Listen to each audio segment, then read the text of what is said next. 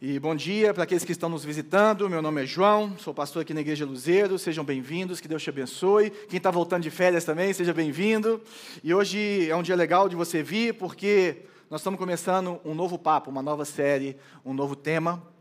E começando em fevereiro, né? Normalmente janeiro é um mês bem mais ou menos aí em relação à presença. Tivemos a Omicron aí já pegando metade da igreja, né? Estamos aí com metade de imunidade natural presente pelo menos pelas minhas contas pastorais, de casos recentes que eu fiquei sabendo, graças a Deus, só uma internação que já está em casa e Deus está passando bem.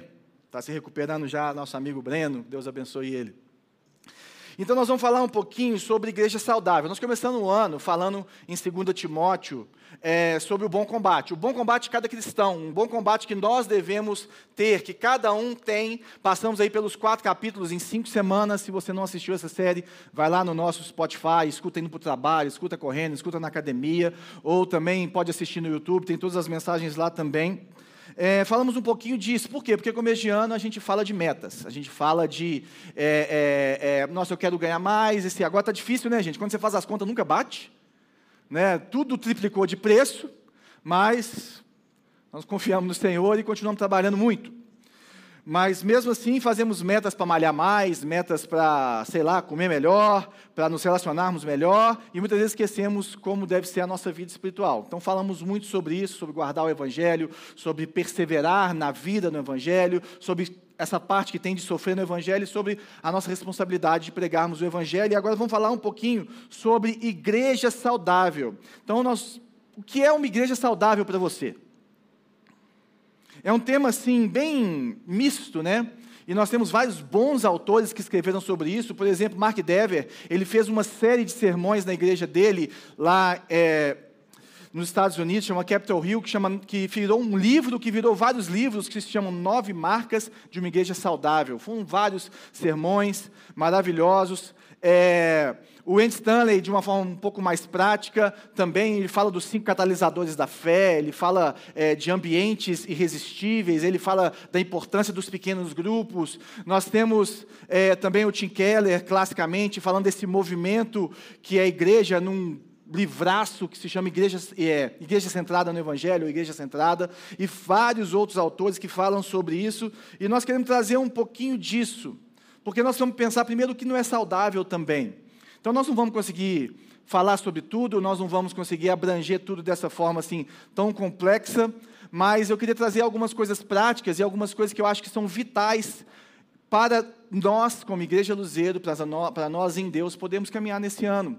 E eu acho que vai ser bem legal, e eu queria começar falando sobre essa situação de remover barreiras. Jesus, antes dele subir aos céus, ele ressuscita, ele passa uns dias com os discípulos, come um peixinho e tal, e, e conversa com eles, e fica ali um tempo com eles, e antes dele subir aos céus, o Evangelho de Mateus fala que ele dá o que a gente chama de grande comissão, dá um chamado para a igreja, né? Alguns poucos entendem que é um chamado só dos, dos apóstolos, a grande maioria dos estudiosos ao longo da história da igreja entendem que é o um chamado para todos nós, para mim e para você. E está escrito o seguinte, em Mateus 28, então Jesus aproximou-se deles, então Jesus chega e disse: Foi-me dada toda a autoridade no céu e na terra. Portanto, vão e façam discípulos de todas as nações, batizando-os em nome do Pai, do Filho e do Espírito Santo, ensinando-os a obedecer tudo o que eu lhes ordenei, e eu estarei sempre com vocês até o fim dos tempos. Olha que interessante, Jesus vira para aqueles caras que foram, é, que caminharam com ele ali por um ano e meio, dois anos, e esses caras, eles, ele fala assim: olha, eu tenho autoridade no céu e na terra. E eu estou subindo. Eu já tinha tido um papo com eles que era preciso que ele subisse para que o Espírito Santo descesse e habitasse em nós. A igreja começa ali realmente em, em, em Atos, né, quando o Espírito Santo desce e tem aquela loucura toda que acontece ali é, naquela primeiros três mil ali que, que são batizados e tudo mais, o poder de Deus vem forte, e língua de fogo e tudo mais aparecendo ali, um fenômeno acontecendo. Mas aqui nessa, nesse último, nessa última fala de Jesus, ele fala: olha, eu preciso que vocês vão e façam discípulos. Eu preciso que vocês, ao longo do caminho, por onde vocês estiverem, à medida que vocês forem vivendo a sua vida, que vocês forem se organizando, e, e, e, e até as circunstâncias vão te levar a, a, a, viver de forma diferente, e também o Evangelho vai te fazer viver de forma diferente, vocês precisam fazer discípulos. Vocês precisam ensinar as pessoas sobre tudo aquilo que eu falei para vocês, tudo aquilo que vocês aprenderam de mim, que eu vou continuar falando através do meu Espírito Santo. Vocês precisam pregar o Evangelho, vocês precisam fundar a igreja, e a igreja precisa ser viva, ela precisa de caminhar. Vocês vão fazer isso o quê? Batizando as pessoas em nome do Pai, do Filho e do Espírito Santo, e vocês vão ensinar elas a obedecer tudo o que eu ordenei, ou tudo o que eu ensinei para vocês. Isso é legal por quê? Porque, independente de você ter começado na fé há pouco tempo, é, você tem algumas coisas que você já aprendeu e que você pode ensinar para os outros. Temos pessoas que caminharam mais, pessoas que caminharam menos, mas maturidade espiritual, ela não é um lugar que se chega, mas é um caminho que nós continuamos percorrendo a nossa vida toda. E ela não é formada por cursos, por mais que cursos ou escolas bíblicas podem nos ajudar, cursos vão ajudar, mas é um mix de coisas atrelada a uma vida nossa com Deus, a umas escolhas nossas também, que vão nos levando cada dia mais para ficarmos maduros na fé e nós podemos regredir nessa história também. Então nós temos aí essa coisa viva que é a maturidade espiritual. Aí ele fala: ó, vocês vão ensinar esse pessoal a obedecer, eu vou estar com vocês. Várias vezes eu estou ali nas minhas crises de fé, ou chateado, ou indeciso, eu falo, nossa, que bom que Jesus falou que vai estar comigo até o fim. Até o fim ele vai estar comigo, ele vai voltar, ele vai me resgatar. E é interessante que se você começar a olhar cronologicamente o que aconteceu, desde o comecinho, desde o princípio, a igreja teve muita dificuldade em cumprir esse, esse chamado teve muita dificuldade de ir às nações batizando-os em nome do Pai, do Filho e do Espírito Santo, até os confins da terra. Era para sair da sua zona de conforto, era para alcançar outras nações, era para alcançar outros povos, e não é isso o que a gente vê. Nós temos uma tendência de, de, de ficarmos nos que, perto daqueles que, que se parecem conosco. Para você ter ideia, é, para até a primeira pessoa que não era judia, assim, ser é, é, colocado que ela, que ela foi realmente evangelizada ali é, é pelos, pela igreja, isso vai estar lá em Atos 10 e 11, quando Deus fala para Pedro, fala, fala assim, ó oh Pedro, você pode comer com esses caras, porque até lá, até lá, os crentes judeus, eles não comiam com os possíveis convertidos que não eram judeus. Olha que loucura. Isso aí, gente, pode falar que pode passar aí uns cinco anos. É interessante por quê? Porque a igreja é esse movimento, e nós vamos vendo ao longo da história, que é um movimento de pessoas né, que se reúnem, que caminham com o Senhor, mas ela costuma, às vezes, perder o passo dela e, e, e, e se perde nisso. E vai se perdendo, às vezes, em conquistar, vai se fechando em si mesmo. Aí nós temos muitos problemas, ela vai vivendo para si, vivendo para aqueles que já estão alcançados, que não é errado, mas é parte do que é certo. E uma pergunta que eu tenho para a gente hoje é: quais são as barreiras atuais para o avanço da igreja? Se alguém virasse para você, vamos conversar sobre o avanço da igreja evangélica no mundo?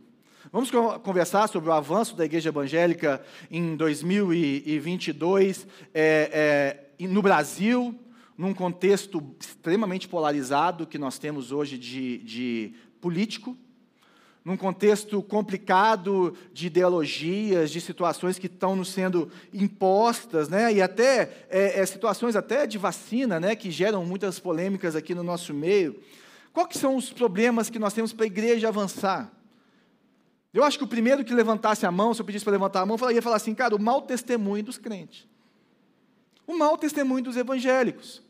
O mau testemunho deles realmente pega aqueles que não conhecem e fala assim: eu não quero essa religião desse povo.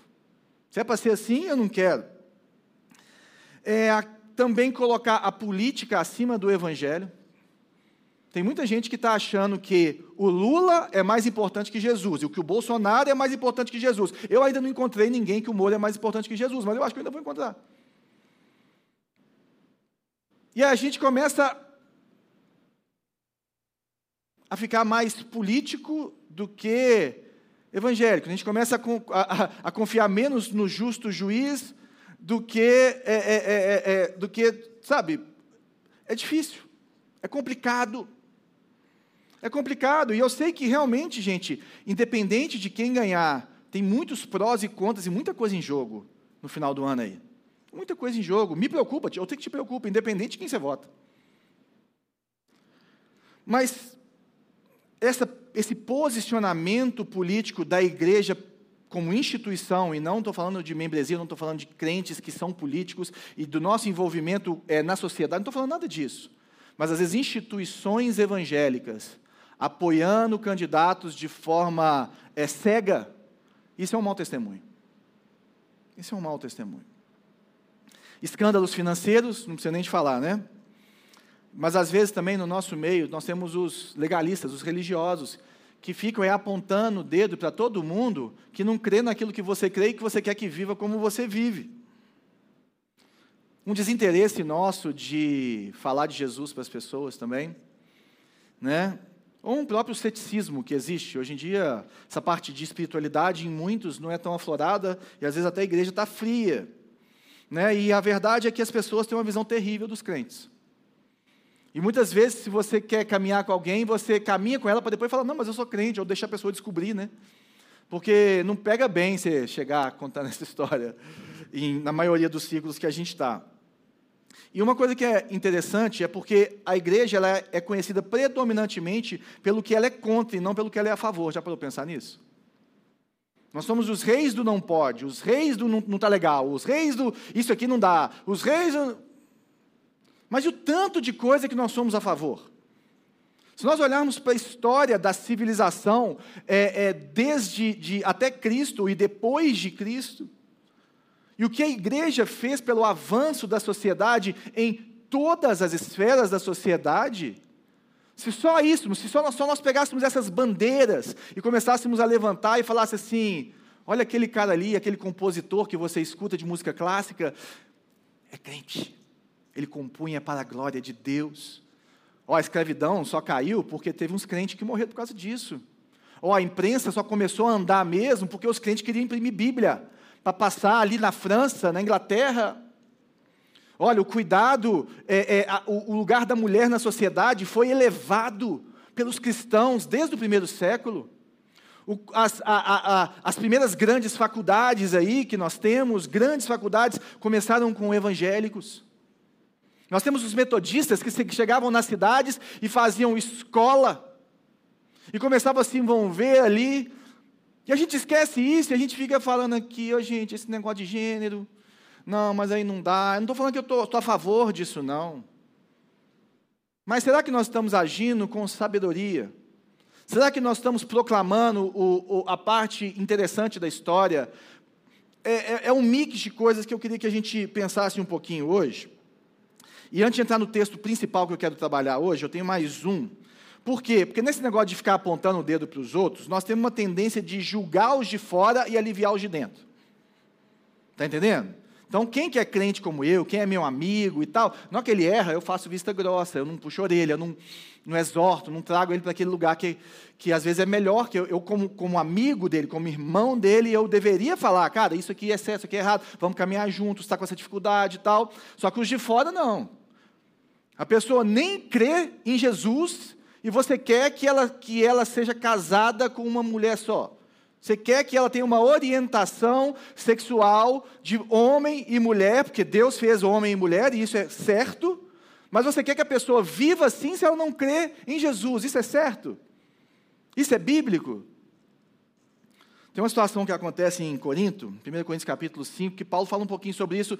Não tem tanto a ver, o contexto aqui é um cara que estava pegando a madrasta dele, e aí a, a, igreja fechou o olho, e aí Paulo fala assim, oh, gente, vocês têm que expulsar esse cara do meio de vocês, que esse cara é um problema aí dentro, e largar os de fora para Deus. É isso que ele fala, olha aqui, 1 Coríntios 5, 12 e 13. Pois como haveria eu de julgar os de fora?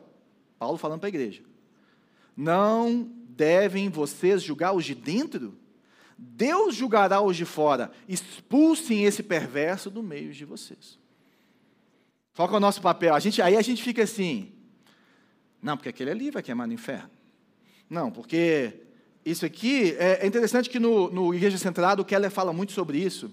Por quê? Porque ele está num contexto de Nova York, extremamente pós-cristão, extremamente cético, várias culturas, é, tudo que a gente pode imaginar que a gente ainda vai chegar, acontece naquela cultura, ele planta uma igreja ali, a igreja dá certo e começa a crescer, vira uma mega igreja em Nova York, uma igreja presbiteriana tradicional, que as crianças ficam aqui durante o louvor, que não tem nenhum milagre, nenhuma oração em línguas, nenhum manto que atrai a gente, né?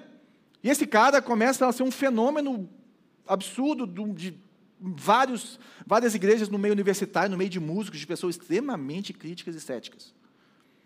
E esses caras, ele começa a falar assim, sabe qual é o problema? A igreja, ela fica jogando granada na cultura. Olha lá, gente, o movimento LGBT. Olha lá, gente, é, é, a esquerda progressiva, não sei o quê. Olha lá o Bolsonaro, não sei o quê. E tal, e fica nessa. Olha lá, aprovando o casamento gay, aprovando não sei o quê. E o que ela fala, fala assim, gente, eu acho que a gente pode ter uma resposta melhor para isso. Em vez da gente jogar a granada de fora para dentro, implodir de fora, a gente tem que entrar dentro do movimento. A gente tem que entender o movimento e a gente tem que mostrar a resposta do evangelho a cada um desses movimentos. Ele chama isso de implodir a cultura de dentro para fora. É isso que ele faz. Esse é o tipo de discussão, esse é o tipo de, de, de bate-papo que ele tem com céticos, com várias pessoas. Aí o que, que ele faz? Ele lê tudo que os caras escreveram, e aí começa a mostrar na Bíblia por que, que as coisas mudam. Por que, que é, é, o Evangelho faz mais sentido do que as outras respostas? Ao ponto das pessoas falarem assim: gente, se Deus fosse real, eu ia querer ser assim. Se esse negócio do Evangelho fosse realmente verdade, porque tem gente que não crê, eu queria realmente ser assim. E o que acontece é que a gente já começa falando assim, cara, mas para você, você ser crente, você tem que largar o cigarro. Ah, mas para você ser crente, você é, é, tem que parar de transar com seu namorado, você tem que casar, não pode ficar amaziado. Ah, para você ser crente, você tem que arrumar aí seus negócios, algumas coisas aí que a gente sabe que está acontecendo. E a gente começa a confundir a evangelização do discipulado. São duas coisas distintas.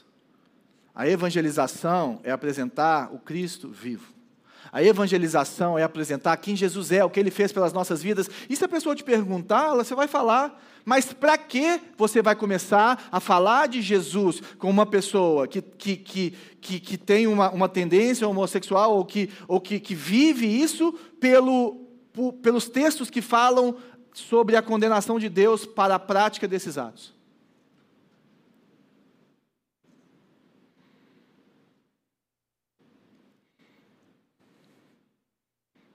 Só que é isso que a gente faz, gente.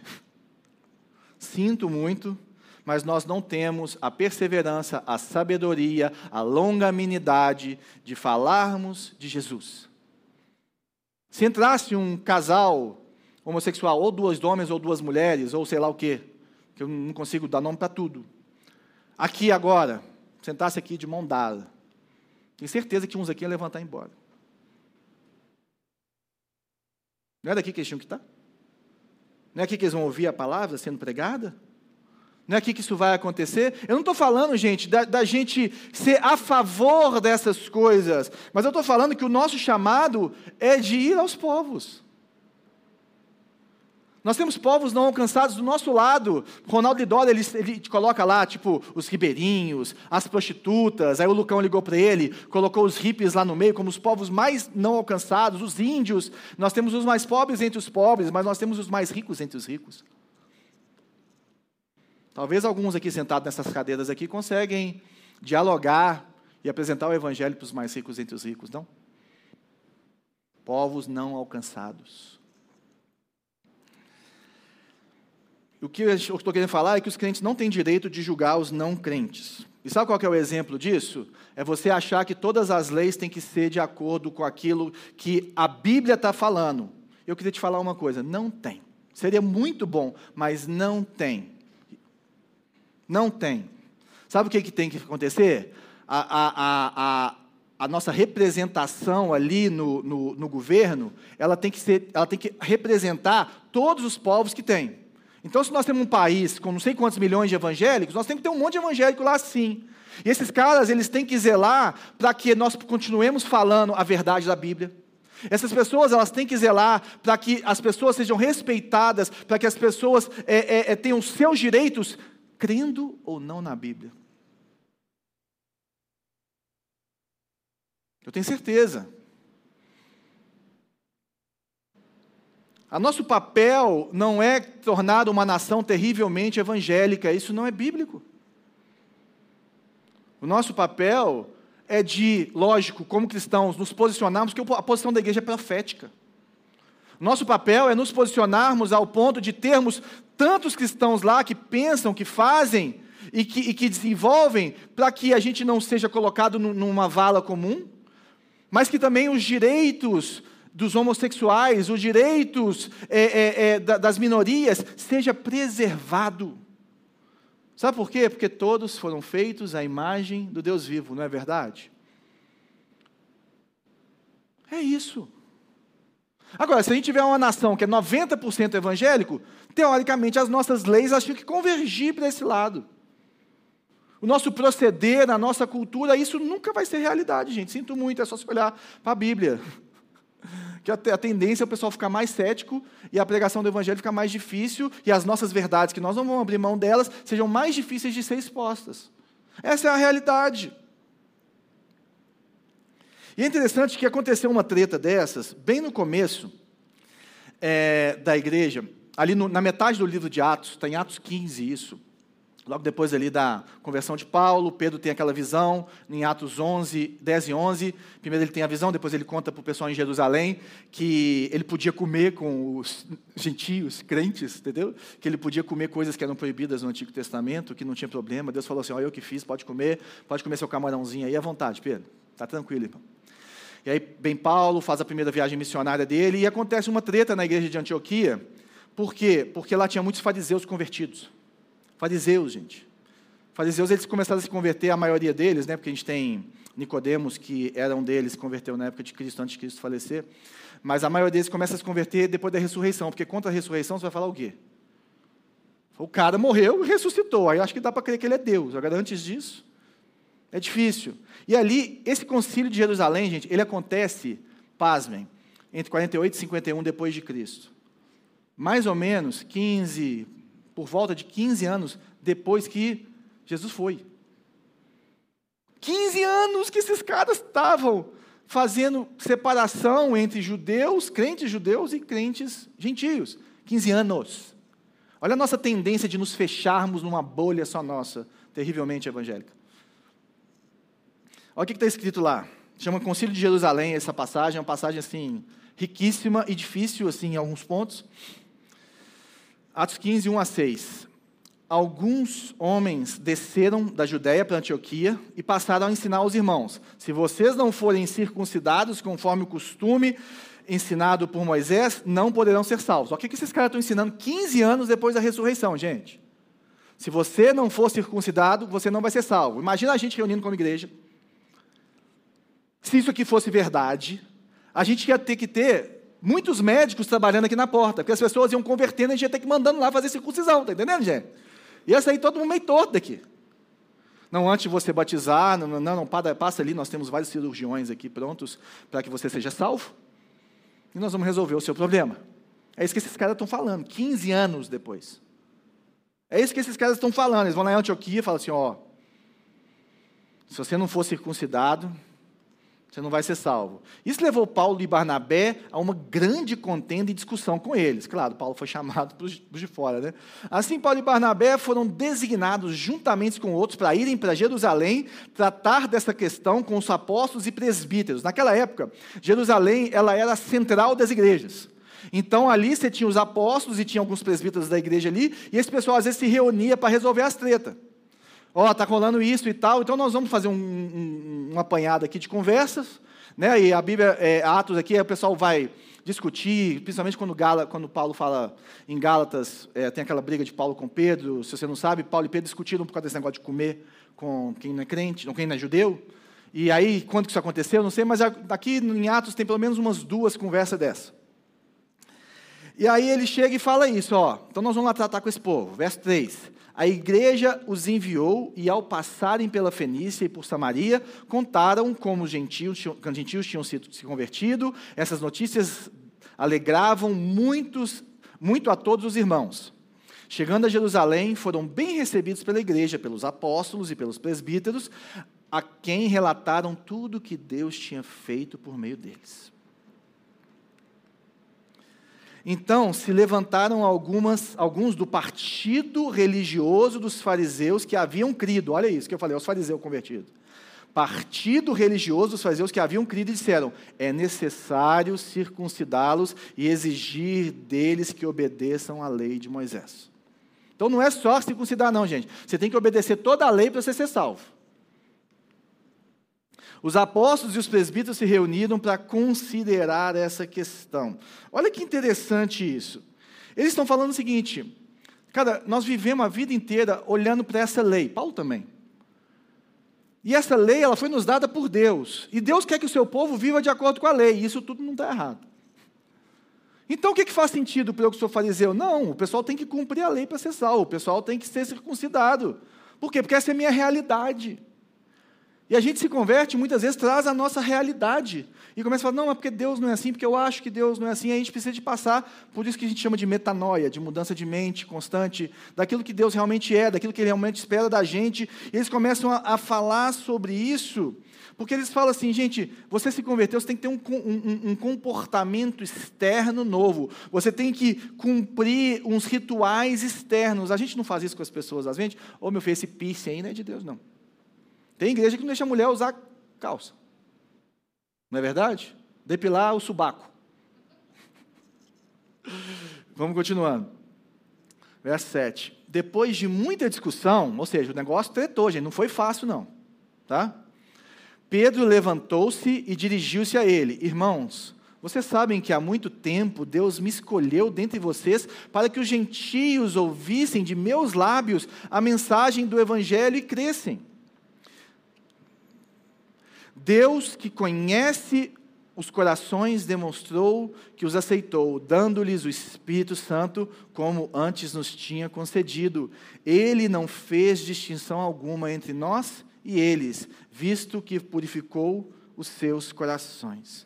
O que eu acho lindo nisso aqui é porque, primeiro, Pedro, que foi um cara que é, muitos estudiosos entendem que já tinha acontecido aquele problema dele com Paulo em Gálatas, que ele já tinha passado por, um, por uma experiência de, de, não comer, de ter que comer com, com gentios, depois ele para de fazer isso, aí ele chega em, na Galácia e tem um pessoal também meio desse partido dos fariseus e fala assim, oh, para de comer com esse pessoal aí que não é judeu. Aí ele faz isso e Paulo fala assim, ô oh, filho, não dá.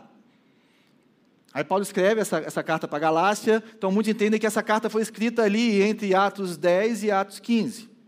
Tá? E já tinha acontecido isso, e ele já tinha ido a Jerusalém, se você olhar em Atos 11 na sua Bíblia, contado essa história, desse sonho que ele teve, para poder explicar para o povo que dava para comer com os caras e podia comer coisas que eles não podiam comer antes. E ele começa a fazer isso, e, e, e, a casa de Cornélio, né, que ele é levado daquela, daquela vez, e Deus começa a fazer milagres ali, e ele está falando assim, gente, sabe o que está acontecendo? Vocês estão olhando a perspectiva errada. Vocês estão começando a olhar de fora para dentro mas Deus olha de dentro para fora. O que está acontecendo é que o Evangelho, ele transforma primeiro o íntimo do seu ser. Ele transforma o seu coração, ele te dá uma nova vida, o Espírito Santo começa a habitar em você. E Deus, Deus conhece os corações. Nós não conhecemos os corações, nós vemos comportamento. E nós podemos julgar comportamento à medida que o discipulado vai andando. Nós lemos isso em 1 Coríntios capítulo 5. Nós podemos e devemos, porque uma igreja saudável é uma igreja que tem exortação, uma igreja saudável é uma igreja que tem sã doutrina, uma igreja saudável é uma igreja que tem essa vida, esse sangue de Jesus correndo no nosso meio. Claro, óbvio, através do Espírito Santo de Deus, que é esse óleo que, que, que junta essas coisas todas. Mas é interessante, por quê? Porque eles falam assim, gente, se você não tiver o comportamento, se você não tiver uma marca em você, que é a circuncisão, você não pode ser crente. Ele fala assim: não, as coisas mudaram. Deus está transformando as pessoas de dentro para fora. Deus conhece o coração, Ele não fez distinção entre nós e eles. Ah, nós somos o povo escolhido de Deus. Nós somos o povo separado, o povo eleito de Deus, que através da nossa história, Deus foi atuando no nosso meio. Ele é o Deus de Israel. Ele é o Deus dos judeus. Ele é o nosso Deus. Ele fala assim: olha, deixa eu falar um negócio com vocês. Da mesma forma que a salvação veio para nós, ela veio para eles. Da mesma forma que a salvação veio para você, talvez uma pessoa mais tradicional, a salvação chega para as prostitutas. A salvação chega, chegava para escravos. A salvação chega para o movimento LGBTQUXY+. A salvação, ela chega para o Fernandinho Beramar. Ela pode chegar, ela está disponível. Ela chega, ele não faz distinção, ele pode transformar qualquer coração. E se você começar a olhar para o seu coração, você vai ver o tanto que Deus é misericordioso. Ele não fez distinção, ele não, não aconteceu isso. Sabe o que aconteceu? Eles creram no Evangelho. E é isso que importa. Inicialmente, é isso que importa. Continuando o texto.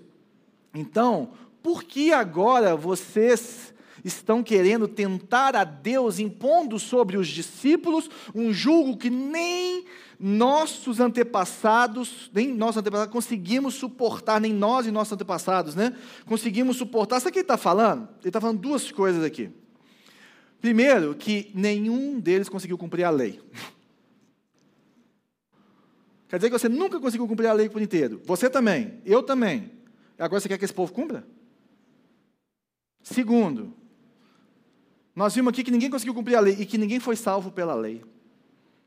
Que é o ponto mais importante dessa fala aqui, que é uma fala difícil. É, é, a, interpretação aqui não é tão fácil. É, é, a fala dele é: ó, deixa eu falar um negócio com vocês, gente. A lei não salva ninguém.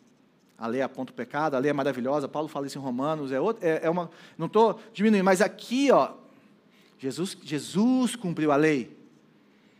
Jesus cumpriu a lei. E nós somos salvos pela graça. É o que ele vai continuar falando aqui no 11 e 12. De modo nenhum de modo nenhum. Cremos que somos salvos pela graça de nosso Senhor Jesus, assim como eles também. Toda a assembleia ficou em silêncio. Aí o povo, o povo pagou pau, filho. Por quê? Porque Pedro ele tinha uma ascensão muito grande. Se você ler Atos de 1 a 8, fala praticamente de Pedro, aí entra em 9 com Paulo, aí vem o 10 e o 11 com Pedro de novo, aí começa a aparecer o Paulo. Mas o início ali da igreja, Pedro estava em extrema evidência. Grande evidência, fala muito sobre ele. Ele era um cara que o pessoal tinha ele em muita autoestima ali. Enquanto ouvia Barnabé e Paulo falando de todos os sinais e maravilha que por meio deles Deus fizera entre os gentios.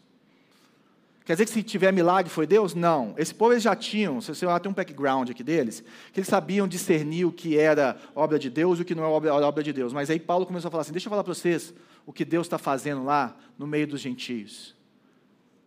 Os milagres, as maravilhas, as conversões, as transformações, tudo o que está acontecendo, e olha, nós somos salvos pela graça. Aí, para arrematar esse momento, vem uma outra pessoa falar. Quando terminaram de falar, Tiago tomou a palavra e disse: Irmãos, ouçam-me. Simão, que é o Pedro, nos expôs como Deus no princípio, voltou-se para os gentios, a fim de reunir dentre as nações um povo para o seu nome. Concordam com isso as palavras dos profetas, conforme está escrito: Depois disso voltarei e reconstruirei a tenda caída de Davi, que é o povo de Israel, reedificarei as suas ruínas e a restaurarei para que o restante dos homens Busque o Senhor e todos os gentios sobre os quais tem sido invocado o meu nome, diz o Senhor, faz que faz essas coisas, conhecidas desde os tempos antigos. Então, quem que é esse Tiago que levanta, gente? Esse Tiago que levanta é o meio-irmão de Jesus. Ele é um cara que nasceu, né, filho de, de Maria e José. João Jesus é filho de Deus com Maria. E esse cara, ele, de acordo com a história, não está na Bíblia isso, ele criou somente após a ressurreição. Né? E o que o pessoal fala é o seguinte: é, se o seu irmão te falar que ele é Deus, é muito difícil acreditar. Não é verdade? Mas depois que ele ressuscitou, fica difícil você negar. E é interessante que Tiago, meu irmão de Jesus, é o mesmo que escreve a carta de Tiago, ele era e foi se tornando o principal líder da igreja de Jerusalém. Ele não era um apóstolo, mas ele tinha um status muito alto de apóstolo como presbítero. E ele se levanta no final, pega a palavra, e falam que esse cara ele era terrivelmente judeu também, era um cara extremamente assim, é, ligado na lei, ligado nos costumes. E esse cara fala assim, oh, gente, para fechar essa história aqui, parece que Pedro já tinha dado uma, uma pregação ali teológica, tinha mostrado alguma coisa do Antigo Testamento. Deixa eu falar com vocês. Se vocês olharem para o Antigo Testamento, ele está repleto de, de sinais de que Deus está aqui para salvar a humanidade, não só a gente. E não só os judeus, gente. Se vocês olharem com cuidado, Deus quer fazer isso. Aí ele continua. Portanto, julgo que não devemos pôr dificuldades aos gentios que estão se convertendo. Olha que bizarro. Está falando, gente, vamos fazer uma coisa? Vamos remover as barreiras para aquelas pessoas que estão se convertendo? Vamos parar de complicar a vida dos outros? Vamos parar de querer pedir coisa para a salvação que não tem a ver? Vamos separar evangelismo de discipulado? Vamos separar esses momentos, vamos ser um pouquinho mais, mais sábio nessa história, para que os, os, cristãos judeus possam caminhar junto com os cristãos gentios, e para que a igreja seja fortalecida e seja uma igreja saudável, porque nós temos essa tendência, gente, natural de nos preocuparmos só com os que são parecidos com a gente. Então, ah, dentro das pessoas que eu convivo, dentro do meu nível social, eu preocupo. Agora, o mais pobre, mais rico, sei lá, dentro da minha religião, dentro dos meus costumes, dentro da minha forma de viver, é, eu me preocupo. E aí o que, que eu começo a fazer? Eu começo a colocar regra onde não tem. Está entendendo? Eu começo a dificultar. Aí ele dá uma, uma proposta que é ousada, muito ousada. E também difícil de compreender. Pelo contrário, devemos escrever a eles. Nós vamos escrever para a igreja de Antioquia. Nós estamos em Jerusalém. Nós vamos escrever uma carta, que é o que o pessoal fazia. Vamos mandar para eles dizendo-lhes que se abstenham da comida contaminada pelos ídolos, da imoralidade sexual, da carne de animais estrangulados e do sangue. Pois desde os tempos antigos Moisés é pregado em todas as cidades, sendo lido nas sinagogas todos os sábados. O que, que esse cara está fazendo? Ele está pegando dez mandamentos, pelo menos, ou os trezentos e tanto, e está falando assim, vamos fazer o seguinte, vamos resumir essa história para a gente viver bem? Vamos colocar aqui três, talvez quatro, né? porque aquele sangue no final ali pode ser uma outra colocação a respeito de situações de judeus. E por que, que nós estamos fazendo isso? Porque está cheio de judeu que precisa converter. Quando ele fala assim, ó, porque desde os tempos antigos Moisés é pregado em todas as cidades, sendo lido nas sinagogas, é o seguinte, olha, as cidades aqui à nossa volta está cheio de judeu para converter. Nós temos que tomar cuidado para não escandalizar esses caras. Está entendendo? Por quê? Porque até aqui já era muito claro, gente, que não tinha problema nenhum você comer a carne que era dada aos ídolos. Essa carne ela era usada para sacrifício ali para os ídolos de outros deuses, e aí ou ela era comida pelo povo ali da, na, naquele sacrifício, ou aqueles sacerdotes, ou ela era levada para o mercado para ser vendida. E o que está acontecendo aqui, eles estão falando assim, gente, né, e Paulo fala sobre isso, fala assim, não é o que entra, é o que sai da boca que contamina, né, Jesus que falou isso, né? Mas é, é, o problema nosso é que nós temos algumas pessoas que vão se escandalizar com isso. E como está lotado de judeu que precisa de ouvir a palavra aqui ao nosso redor, nós temos que tomar cuidado com essas coisas. Porque nós vamos escandalizar. Agora, como é que eu trago isso para minha realidade? Porque não tem problema nenhum você comer carne contaminada pelos ídolos, não tem problema nenhum você fazer isso. É, não tem problema você comer carne de, de, animal estrangulado, que era a forma de matar ele, né? Aí a, a carne dele ficava bem encharcada. E também coisa com sangue. Não tem problema nenhum. E por que, que tinha problema para aquele povo? Porque escandalizava. Então o que, que a gente precisa de pensar aqui? Hoje em dia, se pode ser uma barreira para o evangelho, para que o evangelho seja pregado, ou para a unidade da igreja, eu devo fazer? Está entendendo? Me é lícito, tudo me é lícito, mas nem tudo me convém. Tudo me é lícito. Mas, poxa, se vai te escandalizar, se vai escandalizar aquelas pessoas, será que convém fazer isso? Será que a gente não pode ter algumas normas e condutas? Por exemplo, é, tem algumas igrejas que existe um, um, um, um acordo entre os pastores que os pastores não podem beber nada. Isso é muito comum, tá? É errado tomar um vinhozinho? Não. É errado ficar bêbado, de acordo com a Bíblia. Para aqueles que creem na Bíblia, tá, gente? Isso aqui eu estou falando para quem crê na Bíblia. Mas o que, que eles fazem? Eles sabem que, às vezes, na cultura brasileira, a, a, a, a, nossa visão de bebida é uma visão de farra, é uma visão de, de, de, de ficar bêbado, de, de, de, sabe, de passar do limite. Então o que, que eles fazem? Eu não vou escandalizar. Foi uma decisão que eu, por exemplo, eu e a Bela tomamos pessoalmente. Na hora que a gente começou a caminhar com adolescentes e tal, eu falei assim, gente, imagina eu estou aqui sentado, no Outback, peço aquela canequinha geladinha, cheia daquele chopp maravilhoso. E aí um de vocês passa e os seus filhos está comigo na igreja. Você não quer nem saber se aquele é o primeiro e único chopp. Você só vai olhar para minhas bochechas rosa, e eu posso ter acabado de correr, não é verdade? E vai falar comigo, vai estar tá fedendo a bebida. Aí eu preferi simplesmente não beber. Eu vou cobrar isso dos outros? Não vou. Mas eu entendi que isso era melhor para o meu bom testemunho, para o meu chamado, para onde eu estou. Agora, tem gente que eu conheço que veio, por exemplo, de igrejas da Itália, que o pessoal acaba o culto e vai comer uma pizza e tomar vinho com o pastor. E também não tem nenhum problema. E às vezes também em contextos assim de pessoas mais experientes, quantos sentam e tomam um vinho e o pastor toma um vinho? O problema não é esse, o problema é escandalizar. Então, o que, que nós devemos fazer para tomar cuidado com isso? E a única coisa que permanece nisso tudo aqui é a imoralidade sexual. Ah, isso permanece. Isso aí a gente tem que se abster mesmo. Essa questão de santidade ligada com o bom testemunho, com a moralidade, né, que Jesus chama de casa sobre a rocha ali no Sermão do Monte, que todo mundo vê e fala assim: "Uau, esse povo vive diferente, esse povo trata a esposa diferente, o marido diferente, esse povo lida com dinheiro de uma forma diferente, esse povo cria os frios de uma forma diferente". Eu preciso de entender eu sempre dou o exemplo dos judeus em Nova York, ortodoxos, né?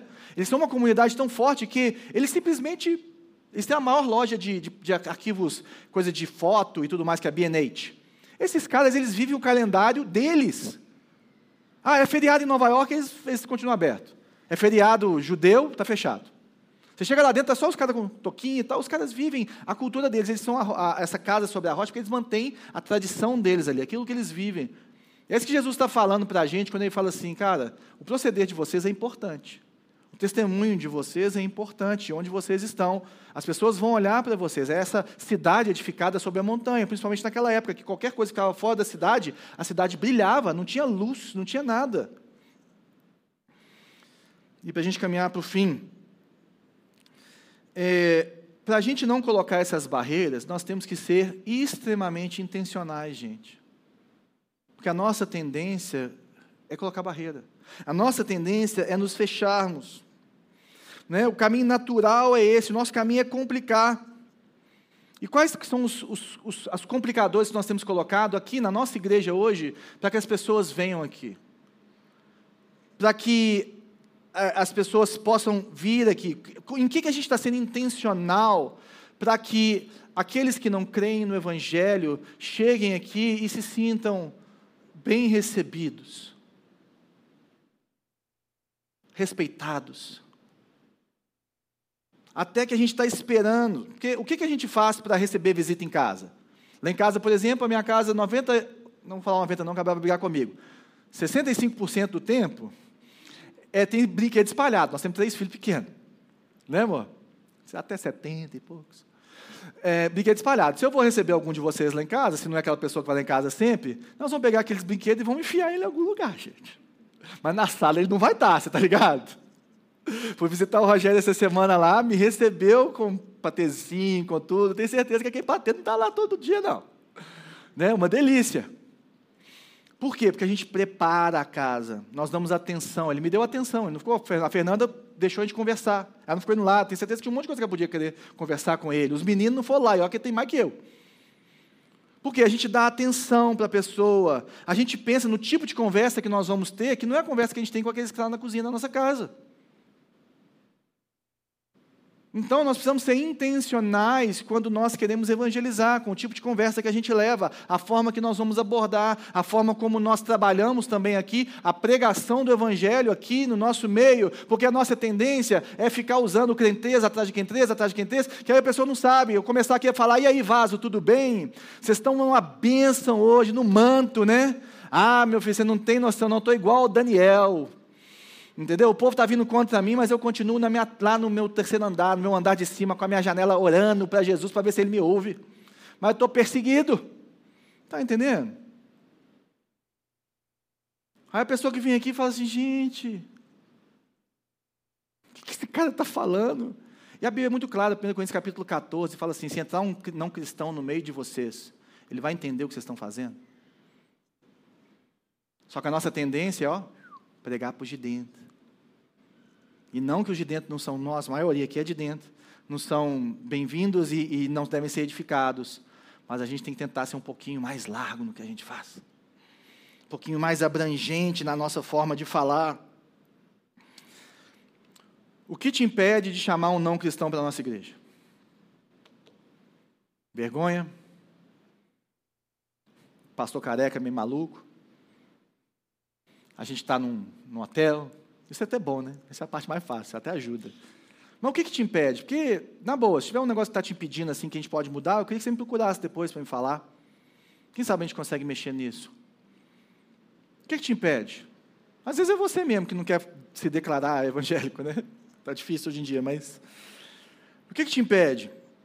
E se nós fôssemos uma igreja, ou nos tornássemos uma igreja que os desigrejados amam frequentar, amam ir? Chegasse num ponto em que as pessoas assentassem aqui e falassem, gente, eu não creio nesse Jesus não, mas eu estou aprendendo com esse pastor aí. Nossa, na hora que eu ouço a voz daquela menininha de óculos ali, na hora que eu ouço a voz daquele cara, na hora que eu ouço aquele instrumento ali, gente, eu até começo a pensar que Deus existe. Eu fecho meu olho ali, eu fico emocionado com aquele povo. Nossa, eu sou tão bem recebido lá, o povo tem um sorriso, né? E o povo assim, negócio diferente daquele povo, agora eu vou voltar lá. E se nós fôssemos assim? Se nós estivéssemos esperando visitas? E se nós estivéssemos sendo intencionais em ter mais pessoas aqui no nosso meio? Se nós rompêssemos as barreiras, que são completamente desnecessárias? E uma coisa que é importante, gente, a sua abordagem determina quem você alcança. E hoje em dia, a rede social, o pessoal fala isso o tempo inteiro. A forma como nós fazemos, o approach, e se nós continuarmos fazendo as coisas do mesmo jeito que a gente sempre fez, nós vamos ter os mesmos resultados. Só que a sociedade mudou, as pessoas mudaram, o evangelho não mudou. E Deus não mudou, e Jesus não mudou, e todos precisam de Jesus, e todos precisam da salvação de Cristo. Mas os tempos mudaram, os discursos mudaram, as dificuldades mudaram. Nós precisamos olhar para a cultura, nós precisamos nos adaptar. Sabe por quê? Quem tem filho e mais de um sabe disso.